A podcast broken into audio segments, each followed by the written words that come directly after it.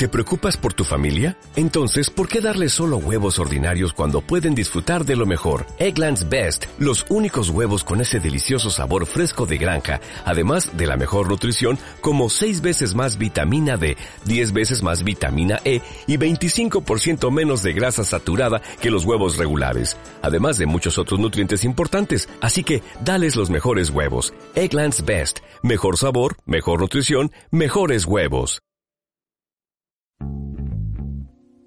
Bienvenidos a Wind Podcast. Una guía de supervivencia a la cultura pop. Tendencias, sociedad, marketing. Medios, emprendedores, historias y entretenimiento. Con Armando Ruiz.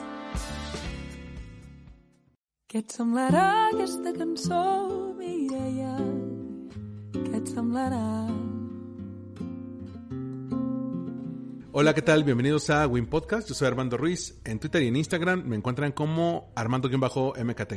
Y este podcast, Win Podcast, lo encuentran en Spotify, Apple Podcast, Google, Podcast, Evox e Himalaya.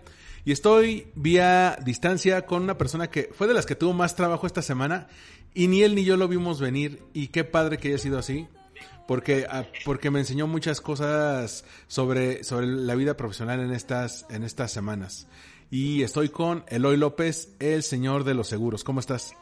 Hola, hola, muy bien, muy contento, muy trabajado afortunadamente, y, pero feliz, pero sobre todo feliz. Oye, oye estaba, estábamos platicando antes de grabar, porque tú me, uh, me estás ayudando con una asesoría para, para esta agencia que estoy lanzando, la de All This Blog, eh, sobre toda esta economía del dar, de cómo, de cómo estamos eh, dando, dando cosas y a la vez esto se está reeditando. Y yo te comentaba que también chamba atrae chamba. Tú cómo, eh, porque vienes de desempacado de un viaje y te cayó, y te empezaron a, llegar oportunidades. Pero ¿cómo, ¿cómo ves ya la distancia que se crean este tipo de, de oportunidades para dar conferencias, charlas? Primero, uh, es una buena pregunta. Todo se genera, lo platicamos previamente en la asesoría del mentoring, todo se genera en lo que tú piensas y en la intención que tienes. Yo estaba de viaje y todo empezó allá porque mi, mi preocupación era que veía, me, estuve, no estuve ajeno a las redes sociales, entonces en mis redes sociales personales veía que me pedían consejos y me decían, oye, es que ahora ya tenemos que trabajar desde casa y es el cierre.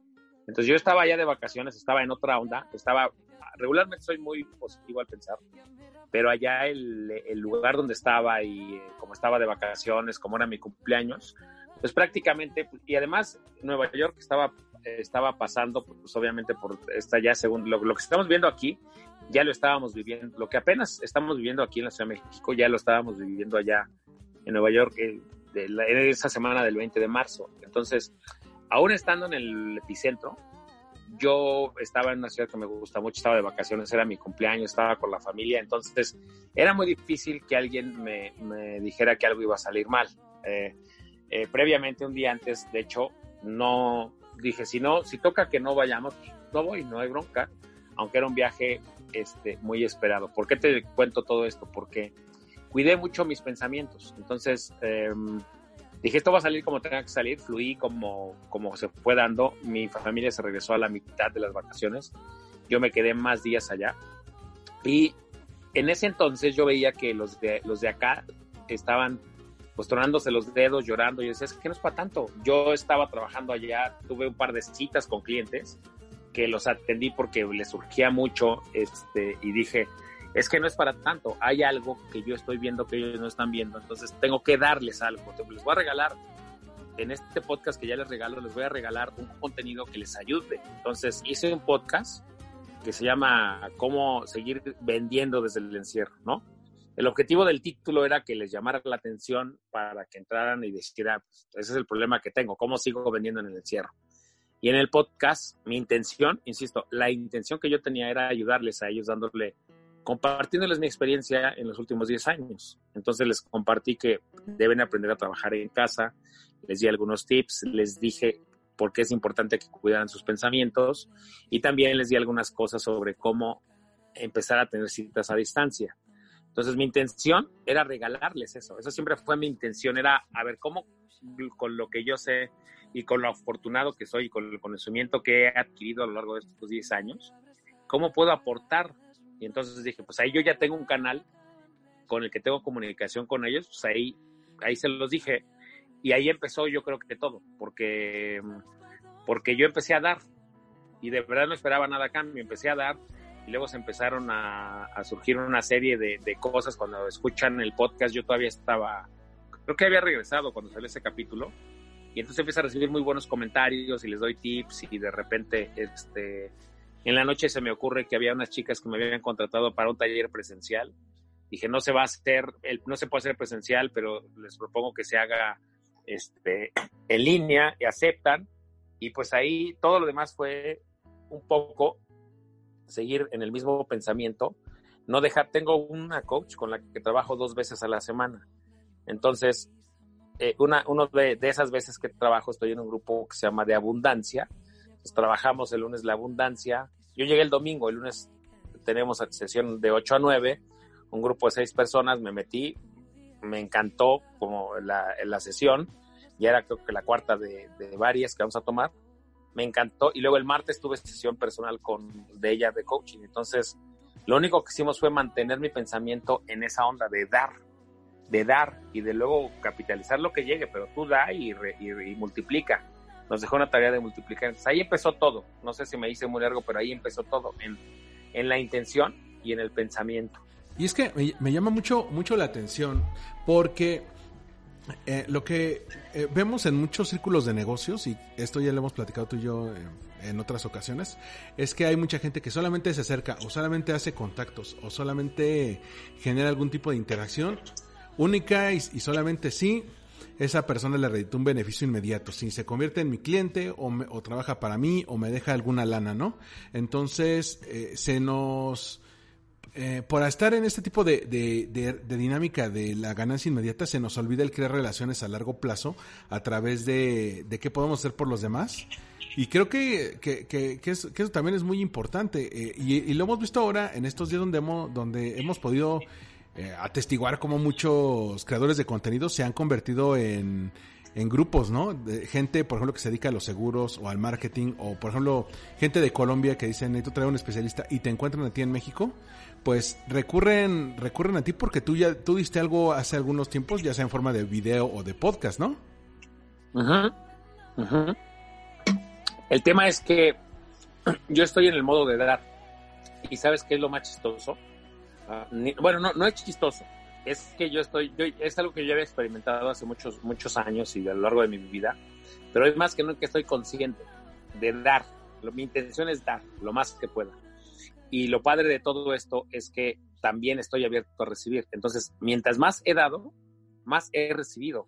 También he recibido muchos talleres pagados, o sea, conferencias pagadas.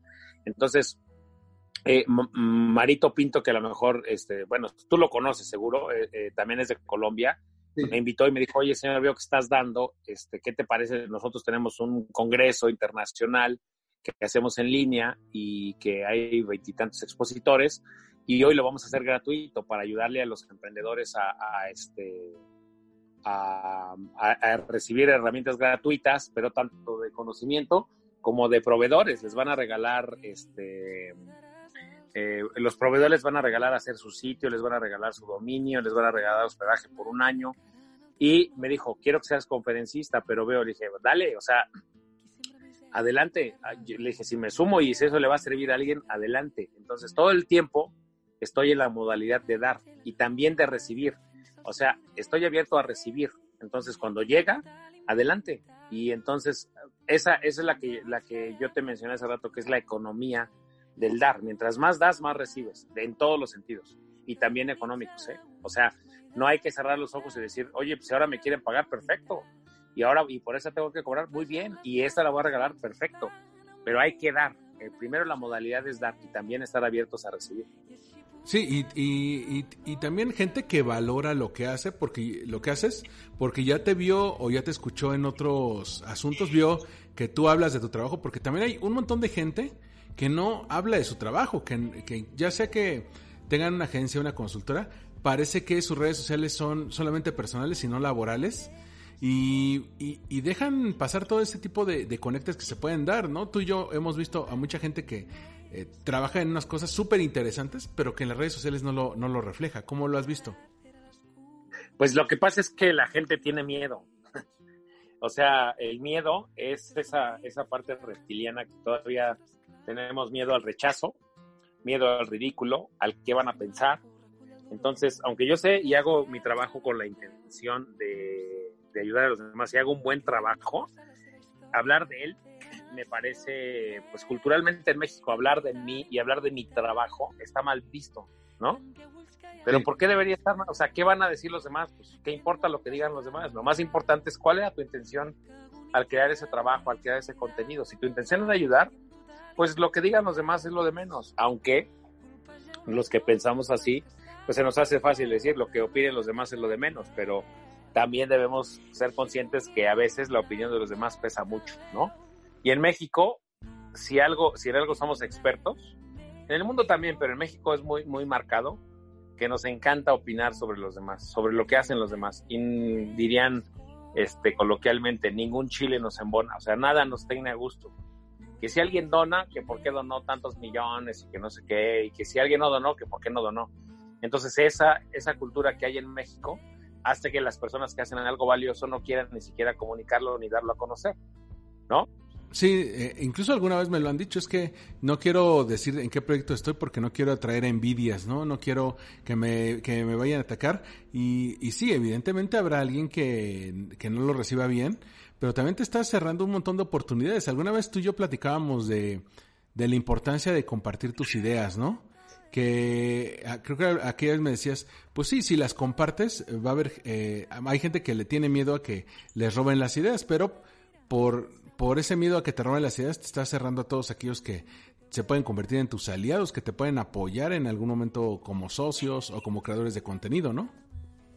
He, conocido cada historia de gente que ni se conocía y que de repente, este, por un contenido que compartió alguien y que regaló, es tan valioso. Te decía hace ratito, puse un anuncio, por ejemplo, en Facebook, donde les anuncio más que anunciar una petición, que me contaran eh, qué había sido lo mejor del encierro. Me sorprendió la respuesta.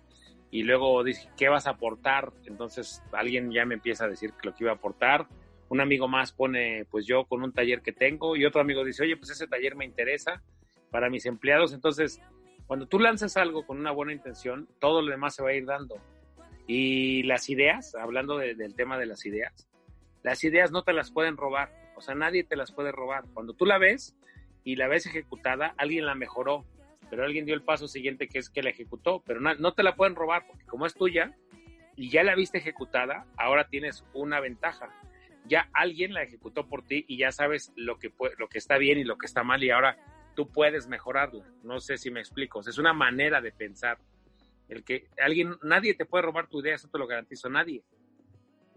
Sí, tienes toda la razón. eh, Y te tienes que quitar también el, el miedo de esto. Y me llamó mucho la atención porque, bueno, y esto lo supe por ti desde la semana pasada que, que de repente tú ya est estabas dando eh, conferencias, eh, workshops eh, al, o algún, alguna oferta educativa mm, en tu página de una manera mucho más en forma, pero presencial, ¿no? Y de repente, al ver que todos estamos confinados en casa, pues se te dan un montón de ofertas de webinars, ¿no? Por toda esta gente que necesita conocimiento en un mundo en el que pues ya no podemos salir de nuestras casas. De alguna manera, ¿tú crees que todo esto digital que hemos venido haciendo podcast, videos, eso, nos preparó para este momento sin saberlo? Estoy completamente seguro, o sea, completamente seguro hoy más que nunca, y lo digo, eh, lo chistoso es que son ciclos, pues no sé si sea coincidencia o no, pero nosotros empezamos en, en hace 10 años y 10 años después ocurre esto. Eh, Tony Robbins, este que no es gurú, el que dice que no es gurú, Tony Robbins, él dice que si tú quieres explicar la situación en la que estás ahora, tendrás que ir rascando hacia las decisiones que tomaste hace 10 años. Uh -huh. O sea, que lo que lo que estás aquí, o sea, el momento en el que estás es consecuencia de las decisiones que tomaste hace 10 años. Entonces, si tú quieres, por ejemplo, que tu situación sea diferente, tienes que proyectar tu vida como quieres que sea los próximos 10 años. Entonces, en algún tuit yo puse que sin querer, queriendo, todo lo que hice antes tiene sentido 10 años después. Steve Jobs, o sea, dije, todo lo que hice me preparó para este momento. Todo lo que hice los últimos 10 años me preparó para este momento exacto. Y Steve Jobs decía que tú no puedes ver el sentido de las cosas, sino solo, o sea, tú no puedes juntar los puntos en la historia, sino solo viendo hacia atrás. Oye, ¿qué hice esta vez? Y, de esta decisión me llevó a esta otra, y de esta a esta otra, y de esta a esta otra, hasta que me trajo hasta acá. ¿Sí? Entonces, eh, el tema es que todo lo que hacemos tiene repercusión en algún momento y hoy más que nunca queda de manifiesto que no sabemos cuándo va a pasar. Porque te puedo apostar a que el, el, analista o el pronosticador más picudo no pudo pronosticar esto, nadie pudo. O sea, nadie pudo poner este escenario que estamos viviendo actualmente. Sí, eh, eh, y es que el, el, escenario actual eh, dependía de que muchas cosas fallaran, ¿no? De que, por ejemplo, platicamos antes de, de, grabar, de mucha gente que dice, yo no, a mí no me gusta trabajar en casa, yo solamente trabajo de, en la oficina, yo solamente soy productivo en la oficina, este, y no entiendo esa gente que, que no sé cómo no se distrae trabajando desde casa.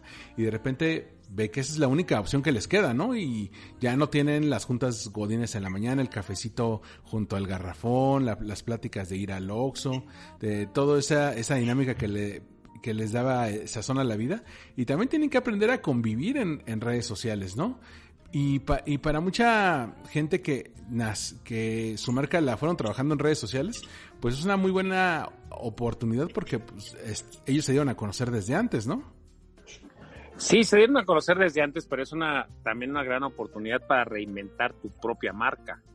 O sea, es una gran oportunidad, te decía hace rato cuando platicábamos que regreso al tema de la intención mi marca, que ya está ahí, que muchos me conocen como el Señor de los Seguros, se está transformando para bien. Entonces ahora sigue siendo un reto importante porque sin dejar de ser yo, ahora mi intención y mis redes se tienen que transformar. Ya no puedo seguir hablando de lo mismo. No sé si me explico. Este, es lo que yo le decía a, a, mi, a mi esposa y te lo dije a ti que, que me ayudas con la creación de contenido. Te dije, algo que tengo que tengo que detener un poquito porque quiero crear contenido, o sea, quiero seguir creando contenido y ya, pero ya no puede ser el mismo contenido que venía generando hasta este momento. Tiene que ser mejor en muchos sentidos. ¿Estás de acuerdo? Tengo que empezar a cambiar de temas. O sea, hay temas que ya los agoté y que pues no es que la gente se aburra, sino y, que yo tampoco me aburra, sino que en realidad creo que es momento de cambiar a otros temas, de empezar a dar eh, una evolución. Entonces, eso yo estoy haciendo con mis propias redes. Me estoy dando cuenta y está siendo un gran reto porque digo, ya no puedo seguir hablando de lo mismo todo el tiempo.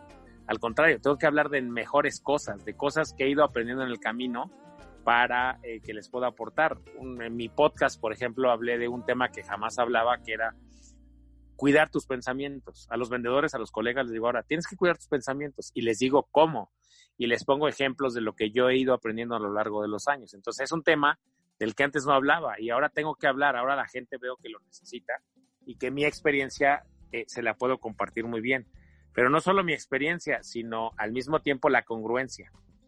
Y por ejemplo, tú que, tú que empezaste enfocándote, enfocándote con tu contenido a aquellos que después eh, se convertirán en posibles asegurados, ¿no? Gente que tenía dudas sobre seguro de vida, seguro de gastos médicos, educacional, dotal, algún, alguno de, este, de, de, estos tipos, ¿no? Y de repente ves que, ah, que surge este segundo grupo que es agentes que eh, quieren conocer mejor cómo brindarles soluciones o cómo comunicar esas soluciones a, a sus clientes, ¿no? O a, las personas que ven día a día. ¿En qué momento te diste cuenta que estas personas eh, te iban a necesitar y que te tienes que, preparar? Porque esto, a mí me consta que por lo menos tienes unos 7, 8 años haciéndolo, preparándote para, para que llegara este punto en el que te empezaran a buscar para asesorías. Mira, fíjate que es chistoso porque mi público principal y mi preocupación principal es atender al público que no tiene seguros y que está buscando un buen seguro y un buen asesor. Ese sigue siendo mi preocupación principal. De hecho, a ti te consta que yo no quería que me siguieran agentes de seguros, ni seguir agentes de seguros. Hace algunos años, cosa de cuatro o cinco años, eh, hubo una primera oleada de agentes que me decían, oye, ¿qué onda? Asesórame, contigo mismo vimos, oye, pues cómo asesórame, pues este, no tengo tiempo. Y después armamos el primer taller, ¿te acuerdas? Cuando apenas me animé a armar el primer taller y dije, bueno, a ver, ahí están haciendo este público. La verdad es que fue, fui muy resistente a esa parte. O sea, yo no quería dar conferencias para agentes de seguros. Mi principal, ¿eh? Me acuerdo de ese taller en Coyoacán hace ya como cuatro o cinco años, ¿no? Exacto, eh, pero, pero te acuerdas que antes tuvimos un fracaso, ¿no? Lo lanzamos porque todo el mundo lo quería y no sé qué, y que ahora sí, danos una conferencia, y me animé a darla y nadie se inscribió, si te acuerdas de ese gran fracaso. Sí. Entonces, eh, de hecho, te digo, el público de agentes de seguros no era un público que yo, que, que me agradara mucho atender. Eh, no, no porque me desagrade, al contrario, me lleva muy bien y dije, lo que pueda aportar, bienvenido, adelante. Este, te consta que muchas veces algunos colegas nos robaron el contenido para publicarlo en sus sitios, ¿no? Horrible, hasta no, no se toca, no, no, ni siquiera se molestaban en disimularlo. Ajá, pero entonces, eh, te digo, yo no quería, era un público que yo no quería, no me llamaba la atención porque es un público rudo, es un público, pero te digo, no era como mi intención. De repente se empezaron a juntar más y más y más. Saqué el primer taller, vi que tenía cierto público este, que estaba deseoso de ideas nuevas.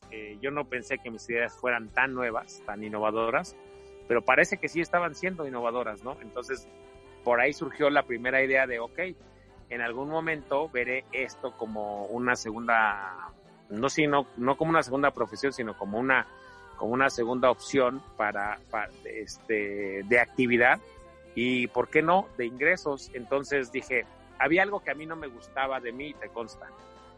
Yo no quería lanzar un curso, yo no quería dar una conferencia porque yo sabía que como orador todavía, yo veía mis videos, veía mi, mi, eh, las grabaciones que hicimos de la primera charla que fuimos a dar a Querétaro, ¿te acuerdas? Sí, sí. Aunque fue una buena charla, aunque me gustaba, aunque ya daba conferencia, yo dije, hay algo que no me late eh, de mí y dije, creo que eh, me sentía yo como una especie, no, no como fraude, pero yo decía, yo no, no soy un conferencista profesional. Yo sí soy conferencista si quieren, pero soy amateur. Ajá. Entonces a ti te decía y tú me, eh, te decía, es que tengo que tomar un curso de oratoria o un curso de algo porque creo que tengo que mejorar mis habilidades de hablar en público. Y tú me decías, no, ya hablas bien. Y a toda la gente que yo le decía que necesitaba prepararme para eso, me decía, no, ya das conferencias. Y yo no sabía cómo explicarlos ahorita que te lo estoy diciendo, que es, yo sí, ok, era un conferencista, pero era amateur, muy amateur, porque todavía tenía muchas muletillas. A mí algo que no me gustaba es que decía muchísima paja. Y dije, es que eso, eso mismo que dije en tres horas, lo pude haber dicho en media hora y con mucho mejor este, énfasis. Y entonces, así pasaron los años, luego llegó, vimos que alguien ya estaba ejecutando las conferencias y dije, bueno, hay un público, empiezo a ver que hay, que si hay un público de agentes de seguros deseosos de alguien que les enseñara conceptos distintos y dije, si hay un buen público.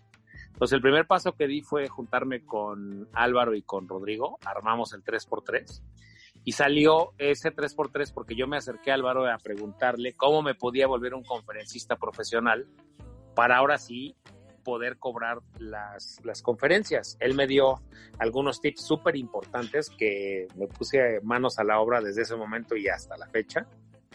Y armamos ese tipo de conferencias para que primero pulirnos más nosotros. Entonces, Álvaro en ese entonces recuerdo que me recomendó meterme al Toastmaster. Dijo, si quieres volverte bueno en esto, tienes que, estos, eh, tienes que meterte al Toastmaster. Para quien no sepa qué es, es una asociación internacional sin fines de lucro que tiene clubes de oratoria que sesionan todas las semanas. Pues Álvaro me dijo, te tienes que meter al club de oratoria, al Toastmaster, y ve cada semana, no faltes. Eso fue lo que hice. Y después yo siempre quise tomar un curso de oratoria y te consta que hace algunos años nos encontramos con Mauricio Candiani en Monterrey, que lo entrevisté para mi canal. Sí. En ese entonces a él le expresé mi inquietud de, y le pregunté, oye, ¿cómo se vuelve uno conferencista profesional, no? Y nos dio unos tips hermosos, ¿te acuerdas? Este, y obviamente lo, una de las recomendaciones que nos dio en ese entonces es tómense un buen curso de, de, de oratoria, estén todo el tiempo practicando y entonces eso se quedó ahí en stand-by hasta que hace dos años ya lo retomé, dije, ahora sí lo voy a tomar en serio, seguí las instrucciones de Álvaro y después te, tenía todavía la sensación del curso, salió justo Mauricio Candiani, lanza un curso y me lancé con él a, a este curso. Entonces ya me di cuenta que la práctica que tenía en el Toastmaster más las conferencias que estaba dando ya me empezaba a gustar a mí mismo más mi discurso, ya me empezaba a gustar a mí mismo más los conceptos y obviamente pues todo lo que fui aprendiendo con el tiempo, sobre todo en el curso de Mauricio aprendí de verdad un chorro. Una de las cosas que aprendí, aprendí obviamente cosas, muchas técnicas para mejorar mi voz para el público, pero algo que aprendí enormemente, lo primero es que yo no sabía distinguir una conferencia de un curso. Ah, caray. ¿Cómo? Ah, ¿Ya viste? Exacto, no son lo mismo, porque una, un curso, lo que tú quieres es enseñar algo. Y entonces en un curso estás repasando el tema y estás repasando. Dime un curso de, de publicidad, lo que tú estás es enseñando, ¿estás de acuerdo? Mm, Y una conferencia no te enseña. Una conferencia no es para enseñar, en una hora no vas a enseñar nada. Una conferencia es para sacudir ideas.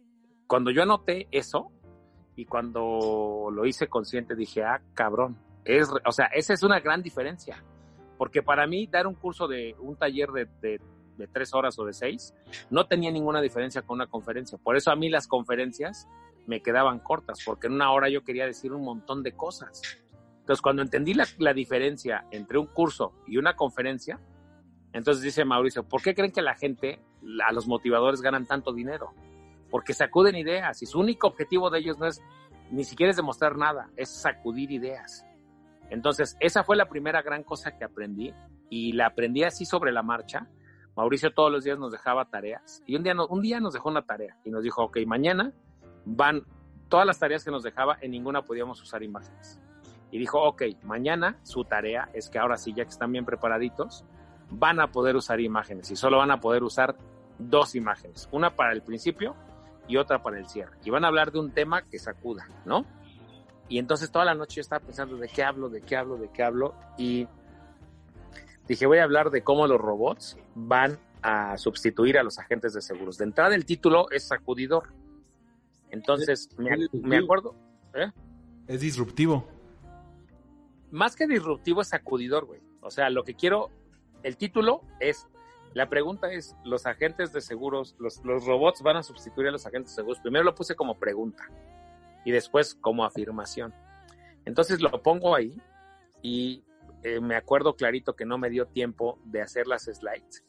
Y entonces hace Mauricio la rifa de los lugares, de, los, de los números como íbamos a presentar, y a mí me toca hacer como antes de mí había como cinco, ¿no?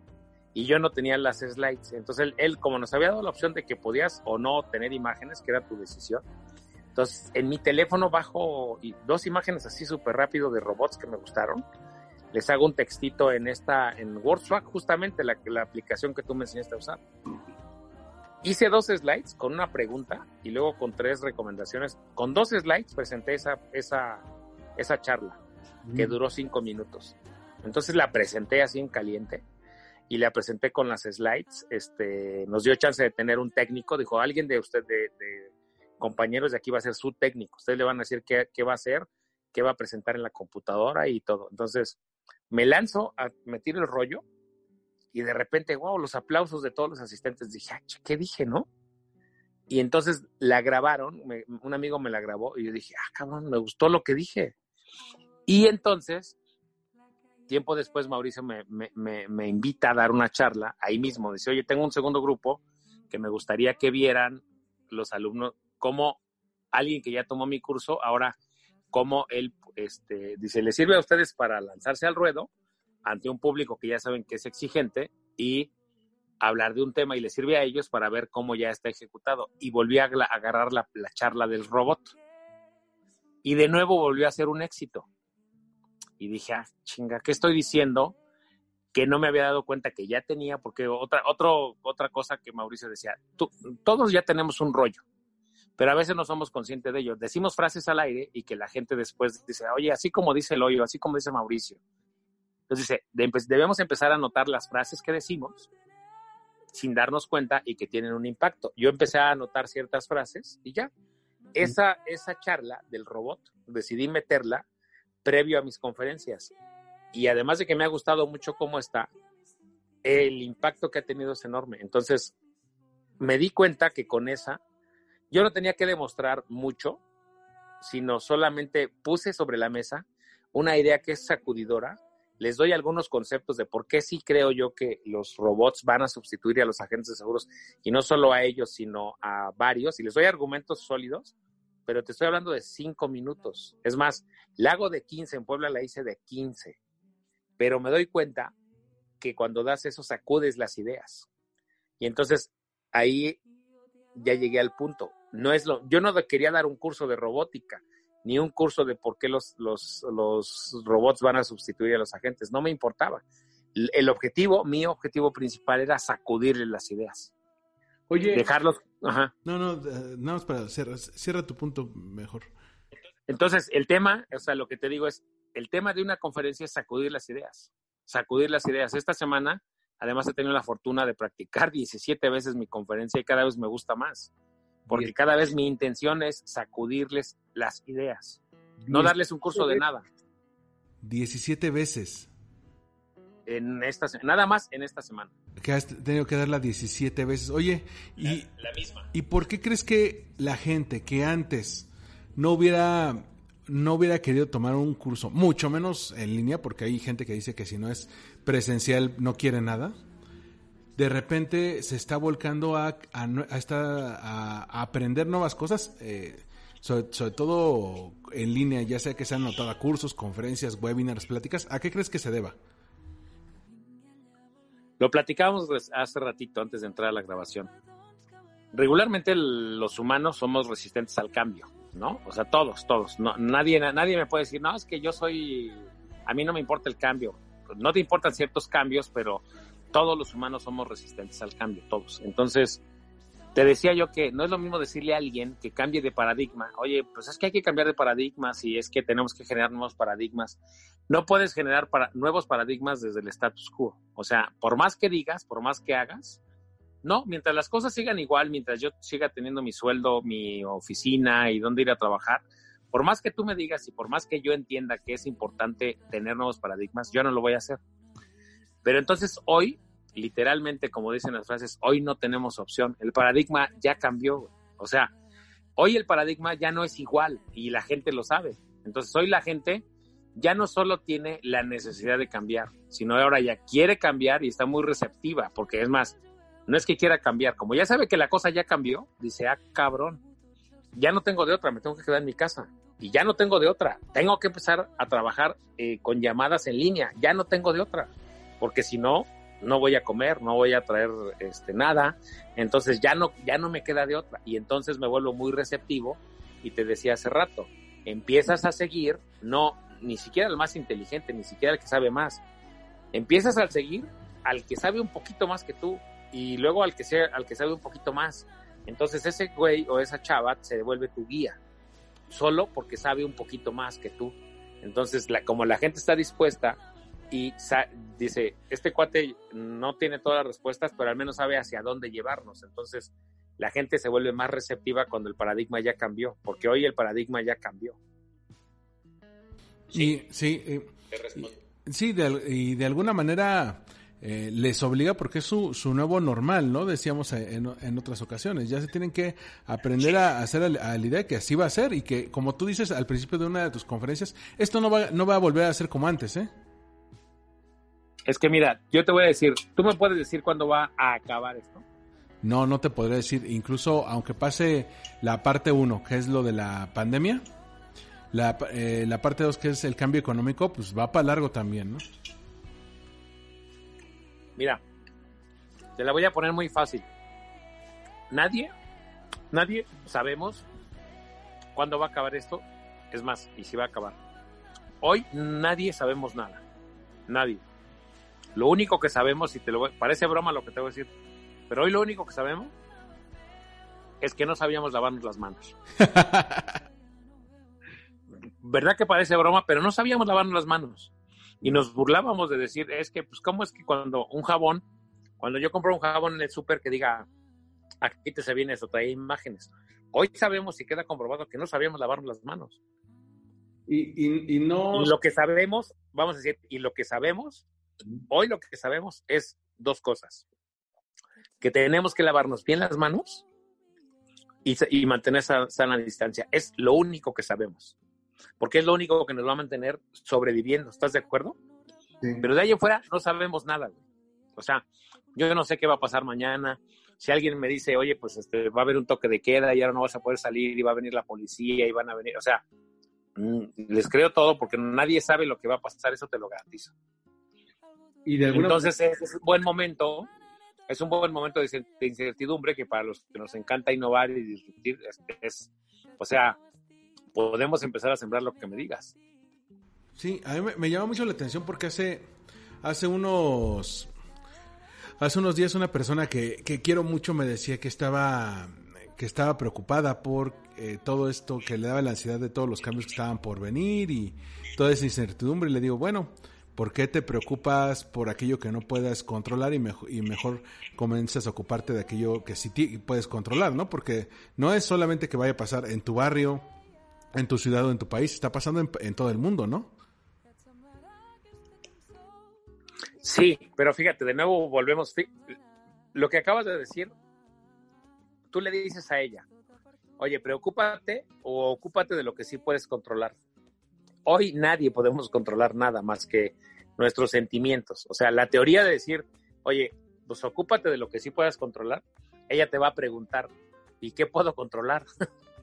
O sea, porque hoy parece que no podemos controlar nada, pero a ti ya te tocó con esto del mentoring, que hay cosas que sí podemos controlar, empezando por nuestros pensamientos. O sea, hay cosas sobre las que sí tenemos control, lo que yo estoy pensando. Y, de, y, a- y partiendo de ahí, entonces, ¿qué estoy sintiendo? ¿No? Y qué puedo hacer mañana, o sea, qué sí puedo hacer, porque estamos muy enfocados en lo que no puedo hacer, entonces, ¿qué sí puedo hacer? O sea, yo lo platicaba en la charla de ayer. Yo llevo dos semanas literalmente encerrado en un cuarto, y entonces si yo me estoy enfocando en no salir, a mí me encanta salir, a mí tú enciérrame en un cuarto y parece que es la muerte, y me encanta salir, pero no le he sufrido absolutamente nada porque me he enfocado en qué sí puedo hacer. Pues puedo levantarme en las mañanas, puedo dormir más de lo normal, este, puedo seguir hablando con mis clientes por teléfono, puedo hablar con mi equipo, puedo seguir teniendo citas, puedo dar conferencias desde aquí de la casa, sin salir de mi cuarto de 4x4. O sea, ¿qué sí puedo hacer? Cuidar mis pensamientos, escuchar música que, que me meta en otro mood, poner una playlist de Spotify que me, que me ayude a alimentar mis pensamientos positivos, escuchar podcasts, o sea, eso sí lo puedo hacer yo desde aquí, desde donde estoy. Entonces, eh, hay un montón de cosas que puedes hacer desde donde estás. Hay un montón de... Hay que hacerlas, so- solo hay que hacerlas conscientes, perdón. Hay un montón de, de- de- de cosas que se puede hacer, pero hay gente que no puede estar con sus propios con sus propios pensamientos, ¿no? Con sus propias ideas o con su propia familia. Es, ah, platicaba en algún momento con otra persona, ah, hay gente que va a descubrir que no los quieren en su casa incluso. Pero es un buen momento para, para entrarle hasta ese tipo de sentimientos. De- tengo una amiga en Twitter, bueno, también es mi amiga persona que justo tomamos un curso juntos. Eh, ella dice, hay pensamientos que tú pensabas que ya se habían ido y que regresan. Y entonces le, le contesté el tweet y le dije, es un buen momento para atender a esos pensamientos. Entonces, este es un buen momento para repasar tus, eh, tu, por qué te llevas mal con la familia, por qué los odias o por qué te odian o por qué sientes eso. Es un buen momento para trabajar con tus sentimientos. ¿eh? Es un buen momento para, para hacer un alto en ese sentido. Y también para reencontrarse con, con su yo creativo, con su yo productor. A- a- en uno de estos textos que tú creabas para redes sociales, hay uno que me llamó mucho la atención, me, me, me pegó mucho, que decía, a ver, tú siempre te quejas de que no tienes tiempo para hacer lo que quieres. Ahora que tienes todo el tiempo del mundo, ¿por qué no lo haces, no? Hice una imagen de eso, exactamente. O sea, ¿cuán- ¿cuánta gente se queja de cómo quisiera tomar un curso, cómo quisiera tener más tiempo con mis hijos, cómo quisiera poder llegar a cenar todas las noches? Ahora, ¿qué excusa tienes, no? Sí, eh, el tema es que siempre, te- mira, eh, surge ese, ese tema porque pues tú te habrás dado cuenta que soy enemigo de la queja. Este, en Twitter siempre digo, yo no odio a nadie, pero si alguien se queja, pues ya, ya tiene pocas posibilidades de que, de que sea mi amigo, ¿no?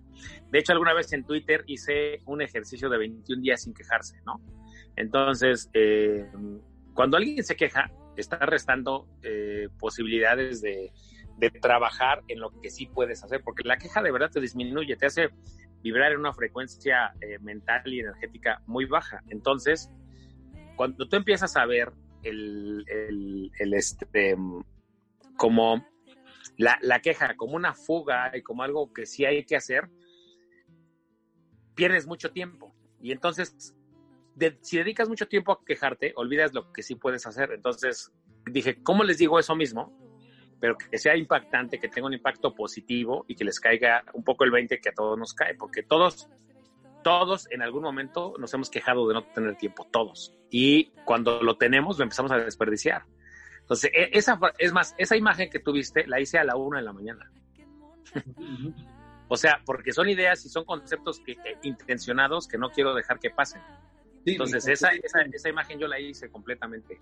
Eh, si ves la imagen es de un reloj, o sea, la busqué muy bien para que la frase y la imagen tuvieran de nuevo que sacudieran esa conciencia.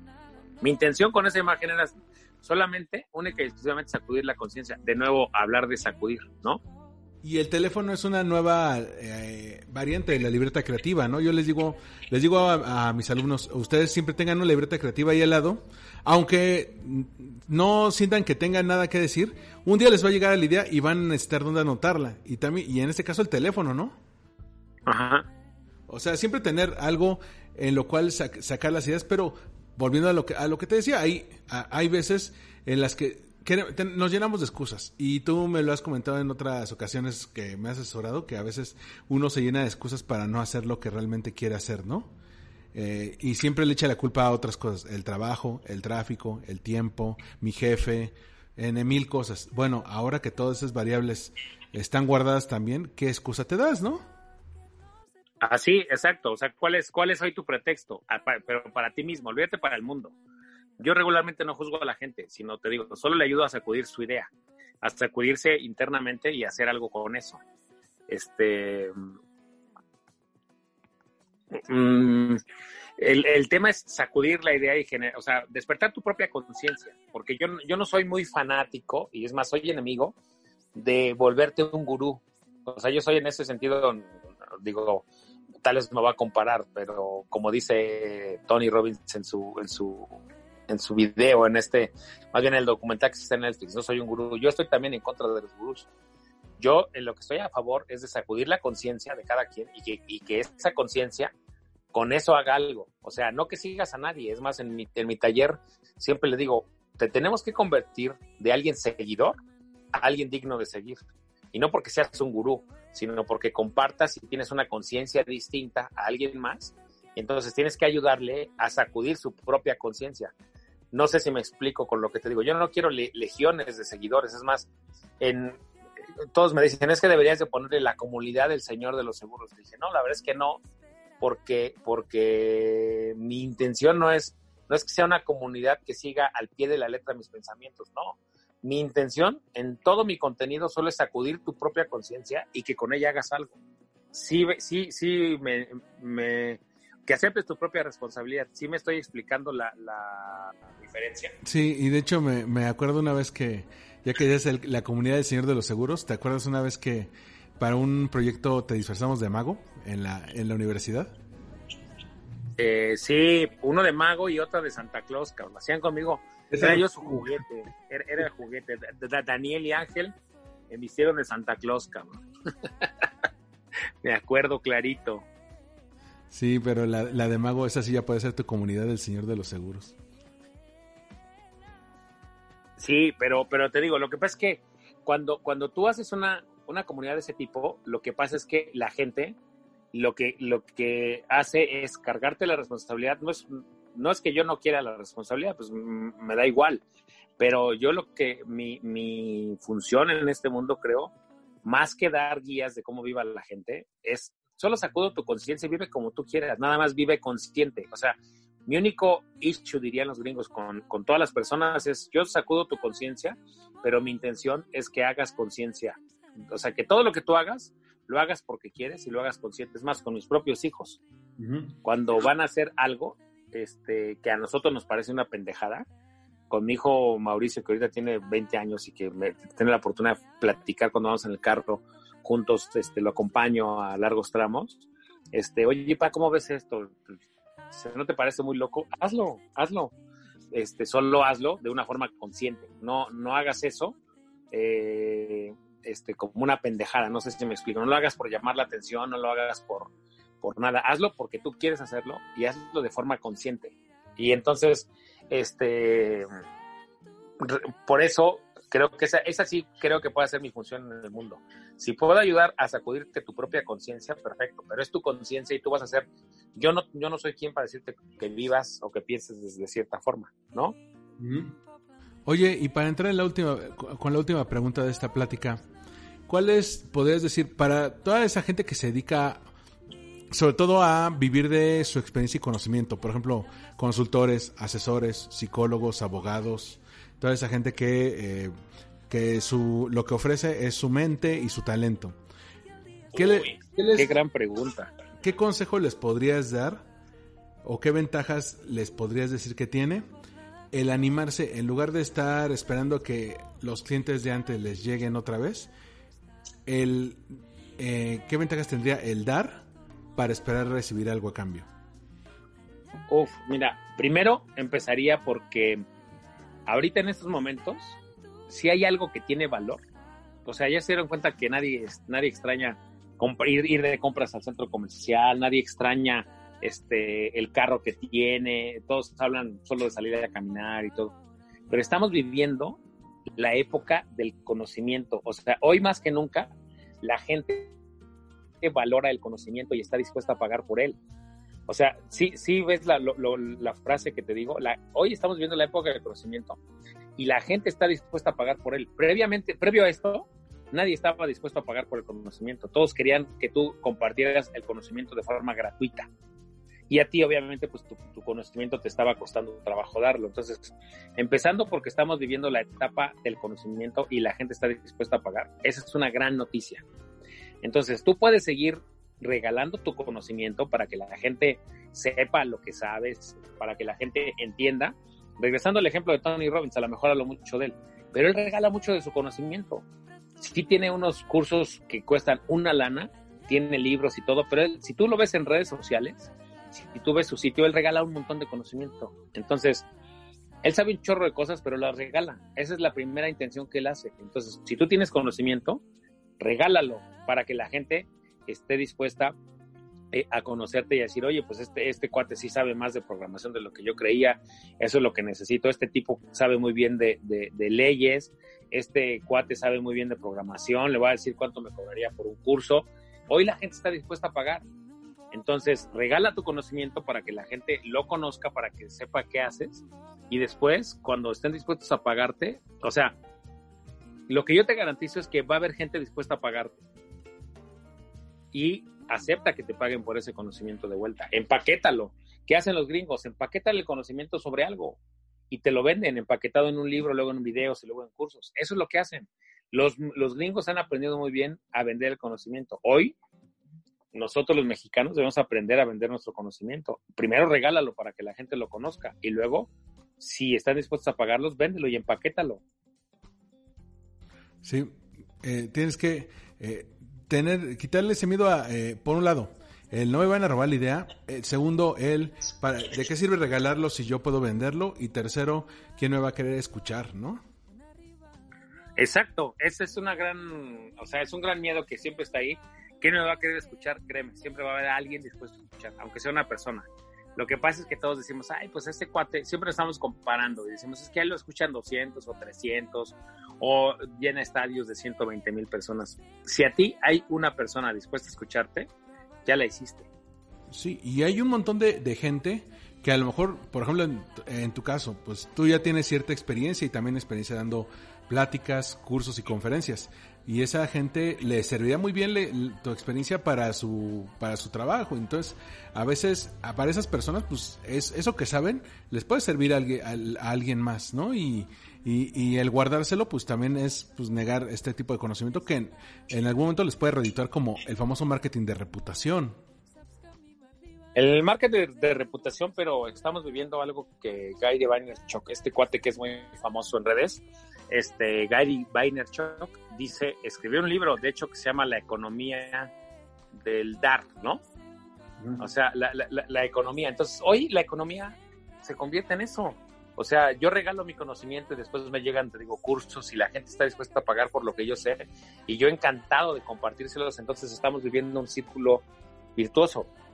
Te decía a ti, lo, lo voy a compartir si me lo permites ya, si no lo editas, que tú tenías una tarea con el mentoring que estamos haciendo, contactar a personas que te pudieran ayudar en un proyecto que tenías, ¿no? Sí. Que ibas a lanzar redes. Me dijiste, te pregunté cuántas personas contactaste, 60. ¿Cuántas estuvieron dispuestas a ayudarte? 55. Es un gran número. Y lo que te dije, ese es el, es, esa red hoy dio algo por ti. Entonces hoy tu obligación es hacer comunidad con ellos y estar para ellos siempre que lo necesiten. Porque solo así la energía y todo el, círculo se va a mantener. ¿Te acuerdas que te dije? Tenemos que pensar en términos de comunidad. Hoy ellos, me- mi comunidad me ayudó. O sea, yo te dije, tienes que verlo como tu comunidad personal, aunque no tengan un nombre. Son la comunidad de Armando, pero al menos son la comunidad que estuvo dispuesta a ayudar a Armando. Y después Armando tiene la obligación moral. Ahora tienes 55 obligaciones al menos de ayudar. Entonces, te decía, siempre tienes que ya estar dispuestos e incondicionales de la misma forma que ellos estuvieron dispuestos para ti. Sí. Y, Entonces, eso, este, ese, ese tipo de pensamiento ya está cambiando, o sea, ya está permeando el día de hoy y ese es, ese es el que creo que debe construir el, el futuro. Y, y, y de alguna manera también es cambiarle a ese paradigma. Platicábamos también hace unos días de este de que luego llegan personas que, na- que no te hablan en años y te hablan solamente cuando quieren sacarte un favor, ¿no? Y, y quieren hacerte la plat- una plática que basada en, un- en una relación que nunca construyeron, ¿no? Como si fueran amigos de toda la vida. Mira, se vale, o sea, se vale. Te voy a decir por qué se vale, porque todos en algún momento somos así de egoístas. sí. Se vale, o sea, se vale porque todos en algún momento necesitamos de alguien que nunca hemos contactado en la vida. O sea, nosotros también nos ha tocado estar del otro lado. Sí. Ahora, a mí me tocó esa experiencia esta semana, la comenté contigo, pero fíjate, ¿sabes qué es lo chistoso de eso y por qué es un proyecto al que yo no le entré? No, vamos a decir, esa no fue la razón por la, no, no fue la razón principal por la que rechacé esa idea, sino porque era una idea que yo dije, a ver, querían que yo compartiera mi comunidad, ¿no? Y les digo, a ver, ¿en qué les va a beneficiar lo que tú me estás diciendo? ¿En qué va a impactar positivamente la vida de la comunidad que dices que yo tengo? No, pues es que les vamos a cambiar la imagen, les vamos a volver otros. ¿Y quién te dijo que eso es lo que ellos necesitan? Le dije, ok, te voy a dar chance. Sigue, de- desarrolla, explícame cómo va a impactar eso que tú quieres que hagamos, la vida de ellos de forma positiva. Y no supo resolvérmelo. Entonces ahí es donde tú dices, bueno, si tú solo quieres para ti, este no es el lugar. Este lugar es para compartir y ayudar.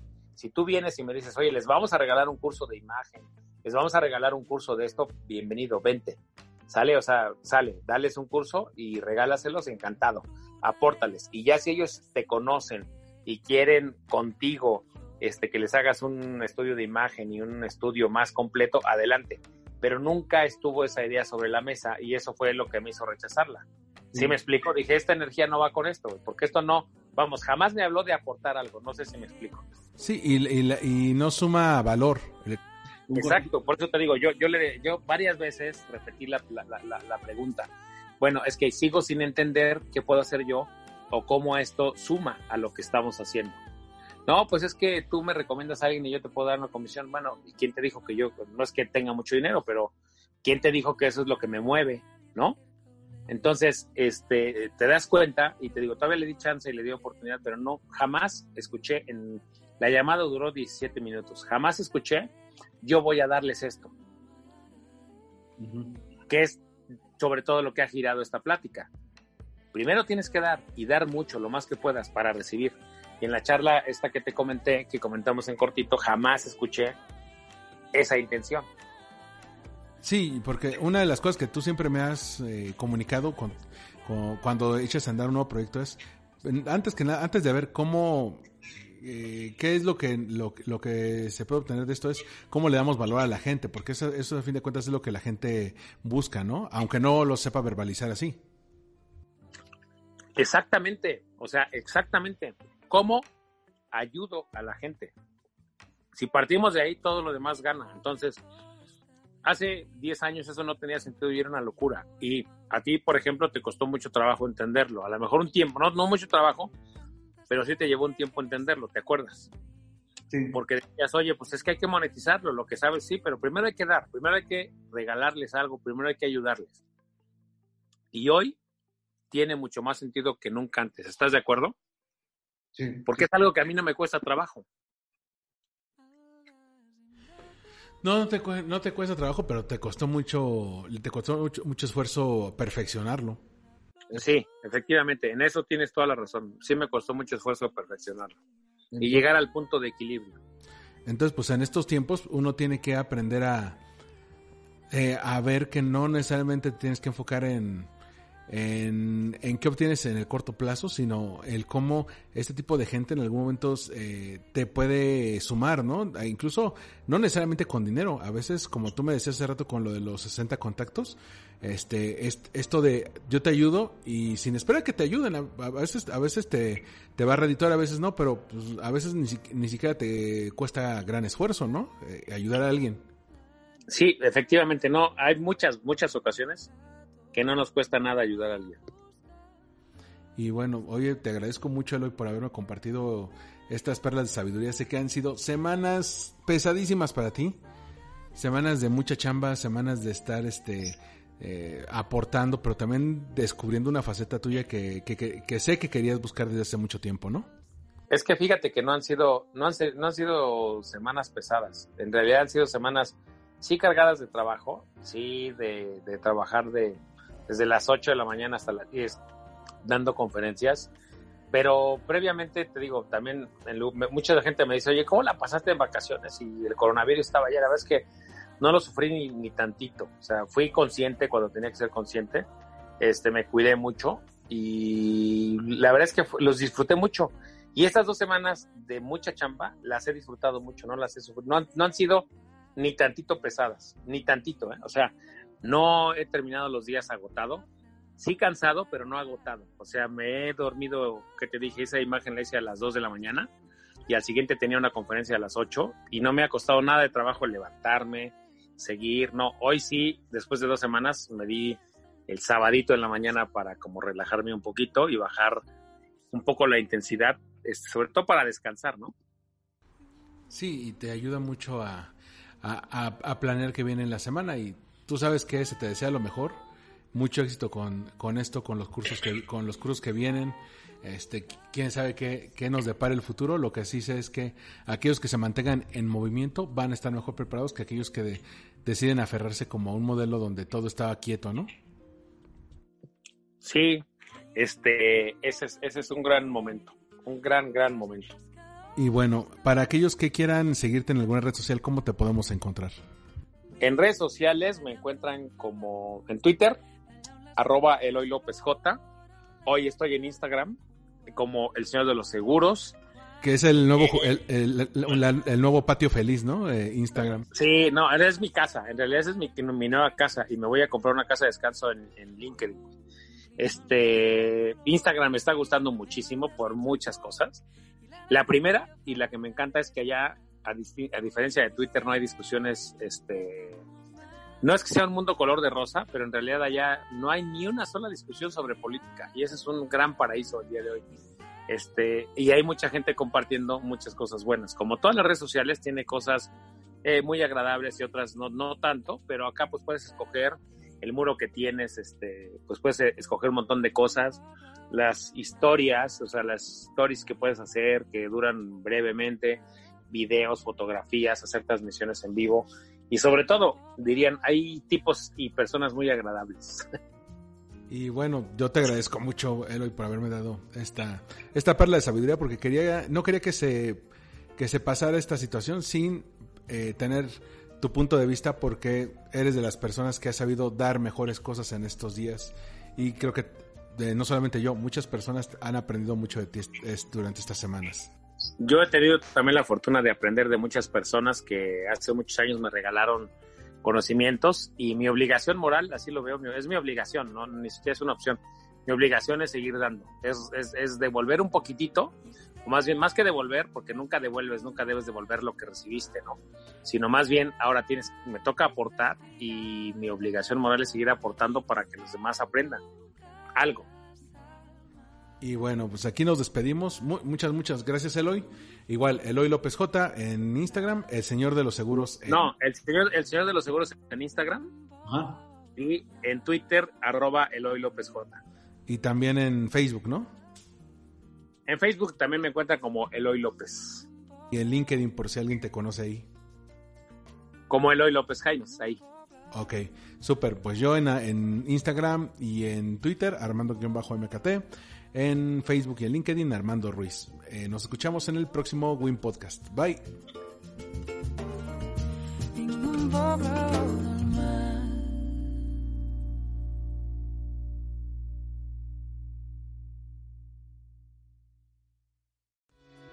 Esto fue Win Podcast, Una producción de All We Need Is Blog. Síguenos en iTunes. y o en allwinidisblog.com.